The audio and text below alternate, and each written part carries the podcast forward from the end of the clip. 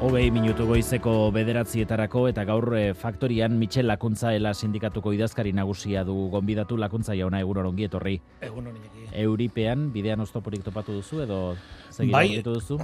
Bai, e, hemen, justo sarreran ospitaleko sarreran, baina, bueno, e, uste baino txikia izan da Bueno, e, gaur argitaratu da, dagoeneko, Euskadiko aldizkari ofizialean, legebiltzarra desegin eta pirilaren hogeita baterako hauteskundeak e, deitzeko dekretua, ere honetan amaituko da urkuluren agintaldia. Irekitzera doan aldi hau, e, nola ikusten duzu, eh? elatik, itxaropenez, kezkaz, etxipenez? Ai, ez dakit e, laburtu daiteken hitz e, bakarre batekin, ez? Guk e, kezkak etengabe jarri ditugu mai gainean eta politika aztertzen dugunean askotan e, ikusten duguna da proiektu politiko ezberdinen artean gero eta antza gehiago dagoela, ez? Eta kezkatuta gaude, besteak beste, gure ustez, gaur egun gizartean dauden hainbat e, arazoei irten biderik ematen ez zaielako, ez? eta gure kezka hoiek lotuta daude inkestetan ere jendeari galdetzen zaionean agertzen diren e, kezka berdinoekin, ez? Bizitzaren garestiaz eta horretazkan ondorioetaz hitz egiten dugunean, zerbitzu publikoen e, gainbera aztertzen dugunean edo etxe bizitzaren bueltan ere ikusten ari garenean ze gertatzen ari denez. Gure ustez e, argi ikusi dena da lehialdi hontan ez direla planteatu zela planteatu, ez da, esango nuke, ez da neur, neurri bakar bat ere, sakoneko, sakoneko neurritaz e, ari naiz, e, gauza hauek e, aldatzeko, ez? Eta askotan esaten dugu, ez, hemen eraldatu nahi baldin bada eta bestelako gizarte bat osatu nahi baldin bada, fiskalitatea hitz egin behar da, ez? E, la urte pasadia eta fiskalitateari buruz ez da hitz egin herri, herri honetan, ez?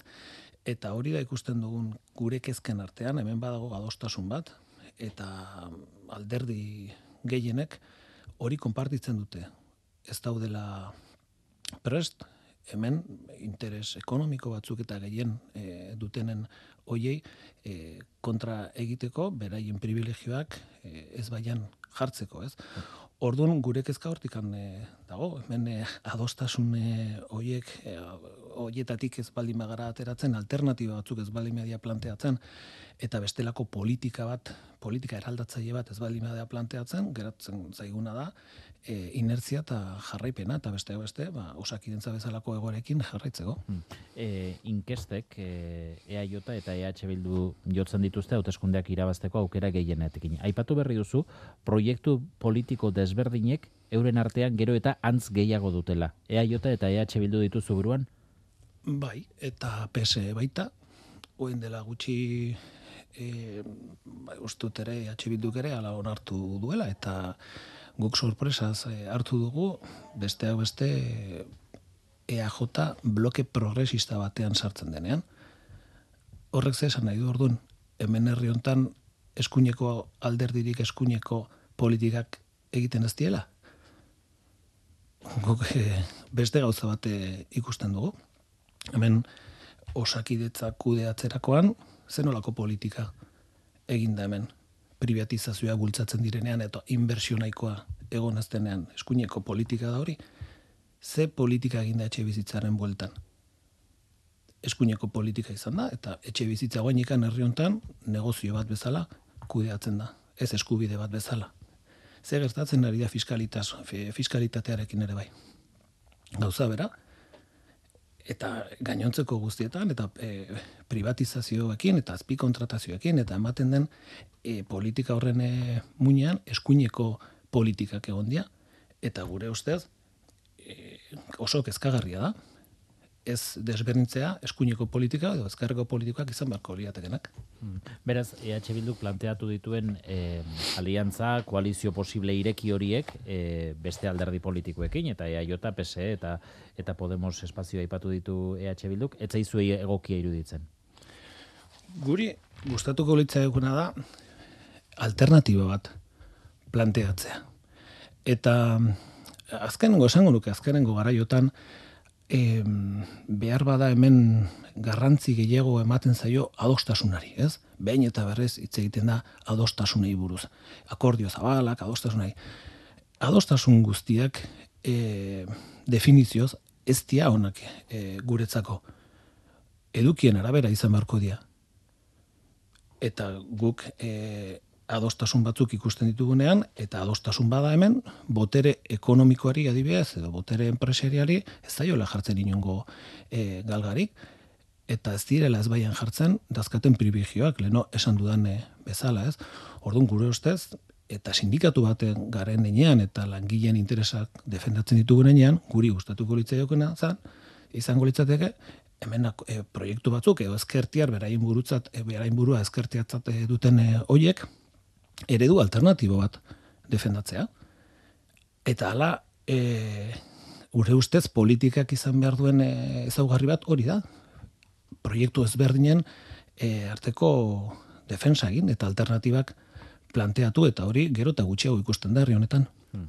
E, urkuluren eta helaren artean, edo helaren eta urkuluren artean, e, distantzia handia egonda, e, agintaldiak, bere agintaldiak iraunduen urte guztietan e, zehar e, berak balantzea egiterakoan e, nabarmendu dituenen artean dago e, enpleguari dagozkion datuak. Zifrai begiratuta, e, bera lehendakari izan den urte hauetan enplegua gora egin duela, langile gehiago dagoela eta egoera ekonomikoari buelta ematea e, lortu dela, hori azpimarratu du. Bat zatozte aurrera pausoak izan direla esaterakoan.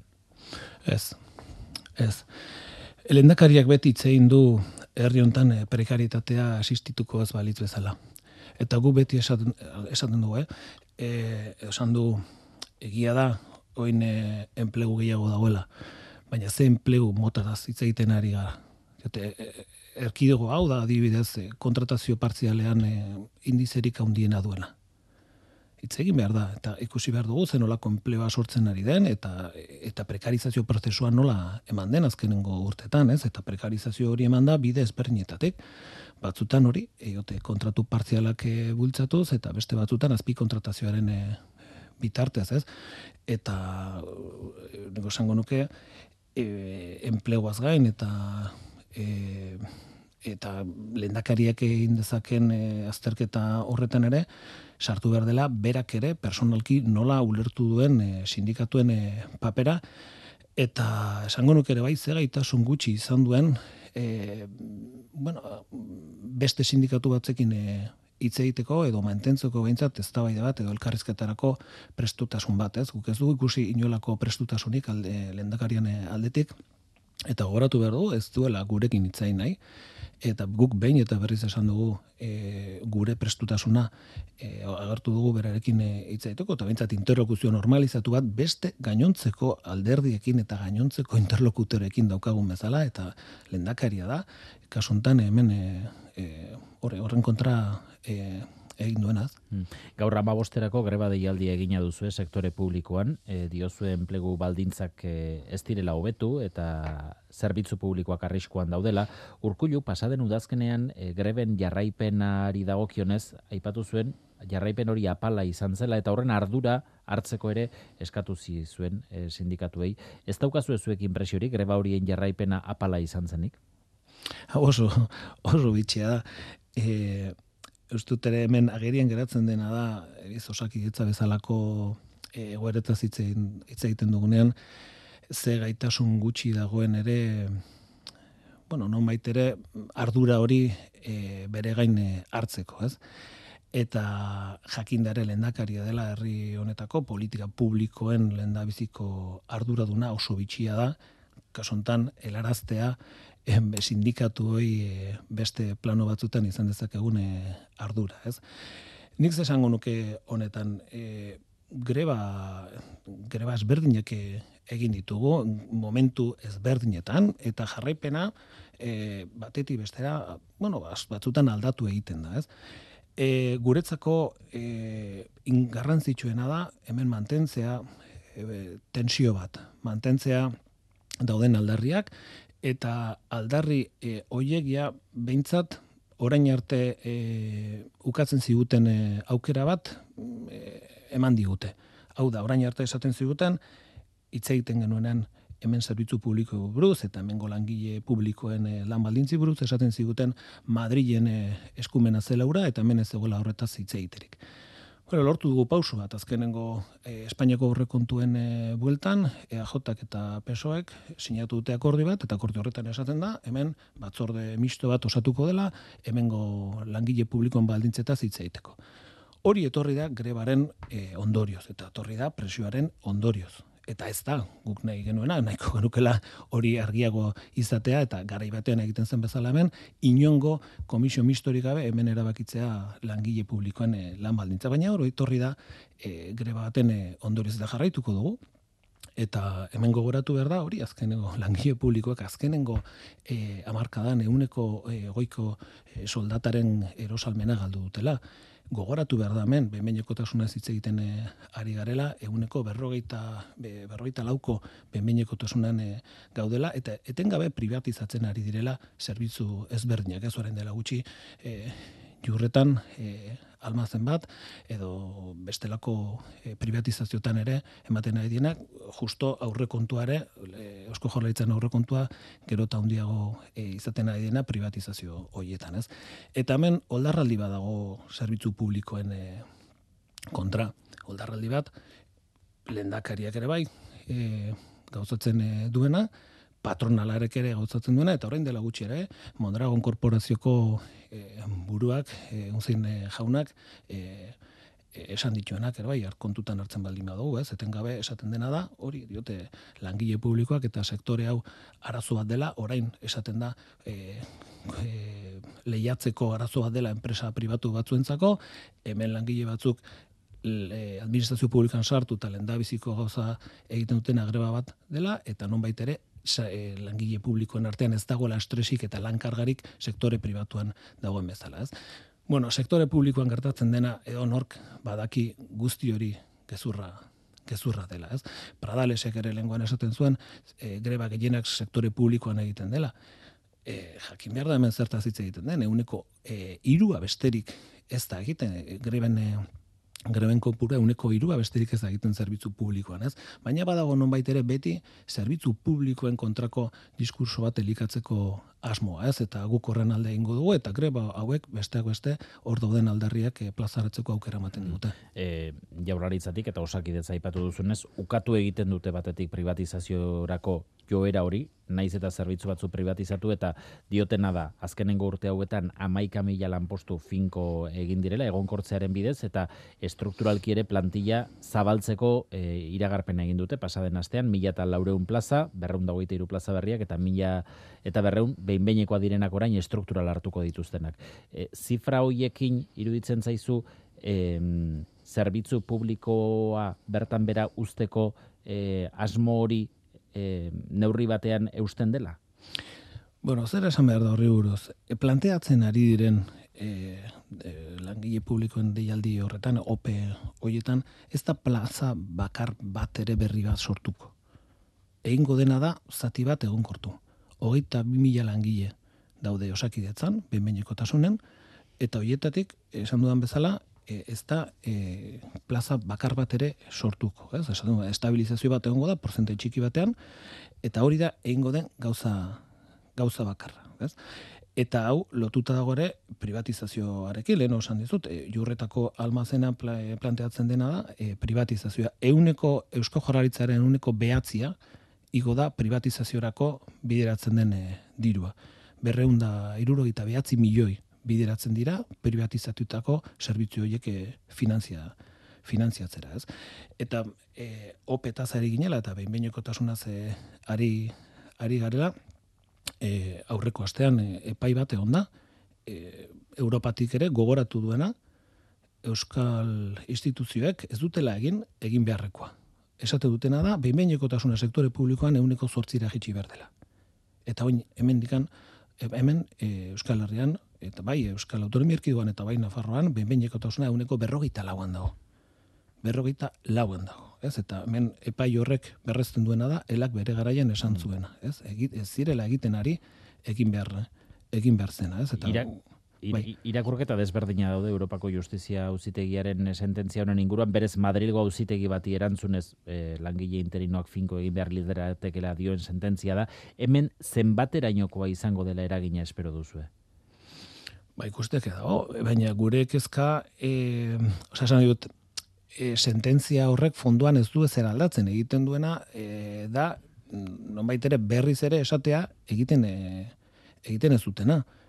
Eta nonbait ere da prueba, prueba fisikoa esan dezakegun edo argiago usteko hemen ez dela egiten ari egin behar zena.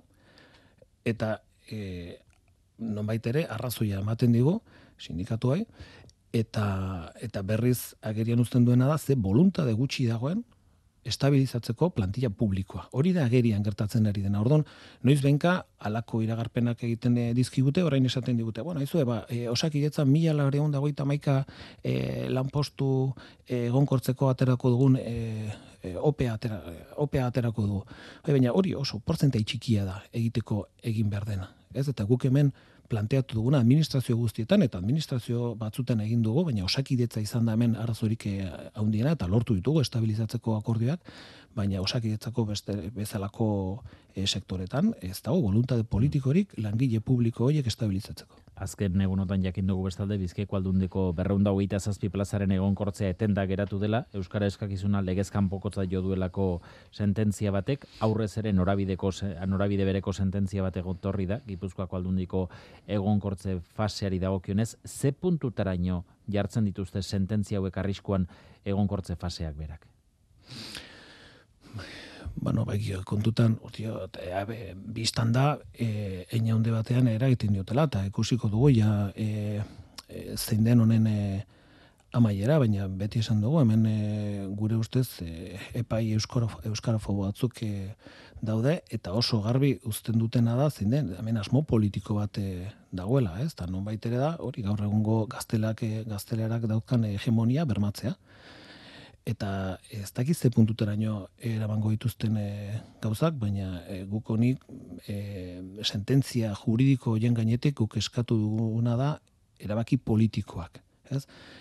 zein da sententzia horiek usten duten e, ondorioa, nonbait ere hizkuntza eskubideak ez direla bermatzen hemen esaten zaigu bi hizkuntza ofizial daudela baina hori teorian da praktikan hemen errealitatean gainetzen dena gaztelera gaztelera da eta euskaldunon e, e, Euskaldunun eskubideak administrazioan aurrean ez dia, ez dia respetatzen. Ez e, euskera zartatzera e, nahi dugunean, eta ez e, langileenak, le, langile administrazioan daude langileak e, euskeraz ere lan egin e, nahi, nahi dutenean, ez?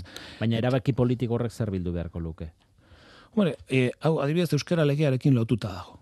Ez, ez dut esan nahi, eh? hau e, e, konponbide bakarra eh, denik hemen badago ere sakoneko arazo bat estatu estatuarekiko eta konstituzio berarekin ere bai. Baina orain euskara legea onartu da, ez? Eta euskara lege horrek e, gaztelerari hegemonia jarraitzen emango dio. Hau da, euskara lege bat egingo da, eginda gaztelaran hegemonia betikotzeko.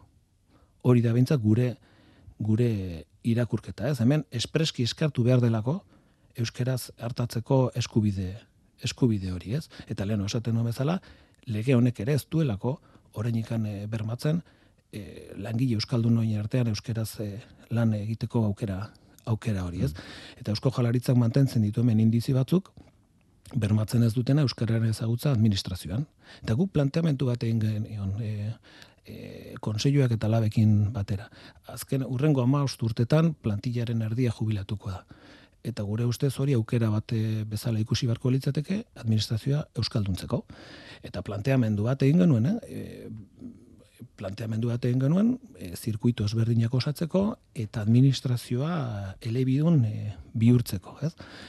Eta eusko jalaritzak ez ez esan digu, eta egin du, egin duena, eta ulertu behar da ere bai, hemen, bueno, non baitere, PSE-eren betoa e, jarraitu duela, eta PSE-ek nahi zuen e, Eh, gutxi gora bara lege bat hemen e, egin dela, ez?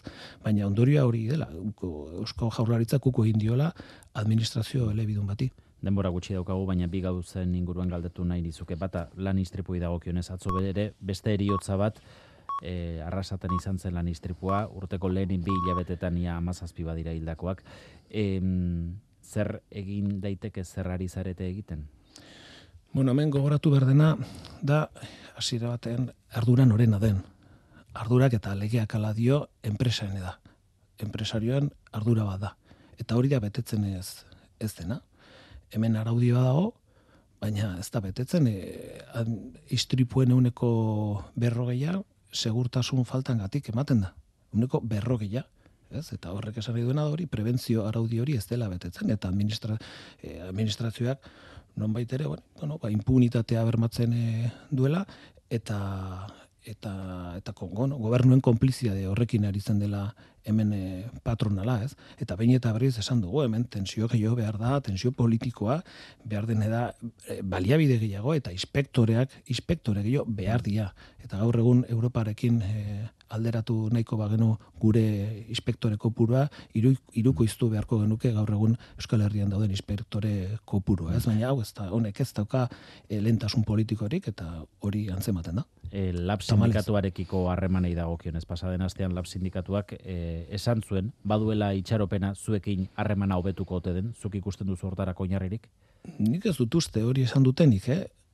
ez dut uste ora, e, irakurtzen bada esan e, dutena, e, guk behintzat ez dugu horrela horrela jaso. E, beraiek ez dutena da, e, elarekiko duten e, harreman hortan dolua egin dutela, beste realitate behar dagoela, eta beste realitate horretan e, ikasi beharko dugula denok e, mugitzen, ez? Eta guk behintzat ez dugu horrela horrela ikusten, eta ikusten baldin bada, azkenen gurtetan labek eman dituen e, pausoak e, ez dakate e, horrekin ez erikusirik. E, azkenen gurtetan ikusi dugu nola osatu direnen gehiengo batzuk UGT eta ela isolatzeko e, itzarmen e, batzutan, ikusi dugu ere bai, ere nola hueltatu diren e, parte hartze instituzionalara, eta helarekin garai batean utzitako mai hoietara bueltatu dira, eta esango nuke oso garbi dela bide ezberdinetatik e, goazela eta elak planteatu dionean labi behin eta berriz gutxiengo batzuk negoziazio kolektibora joateko negoziazio puntu minimo batzukin ies egin ies egin digula eta ez nuke esango hobintza guk ez dugu horrela ulertu errealitateak ez duelako zer ikusirik e, adierazpen horrekin Michel Lakuntza, dela sindikatuko idazkari nagusia eskarrik asko gaur Euskadi Ratira tortzegatik urrengor arte. Ez horregatik.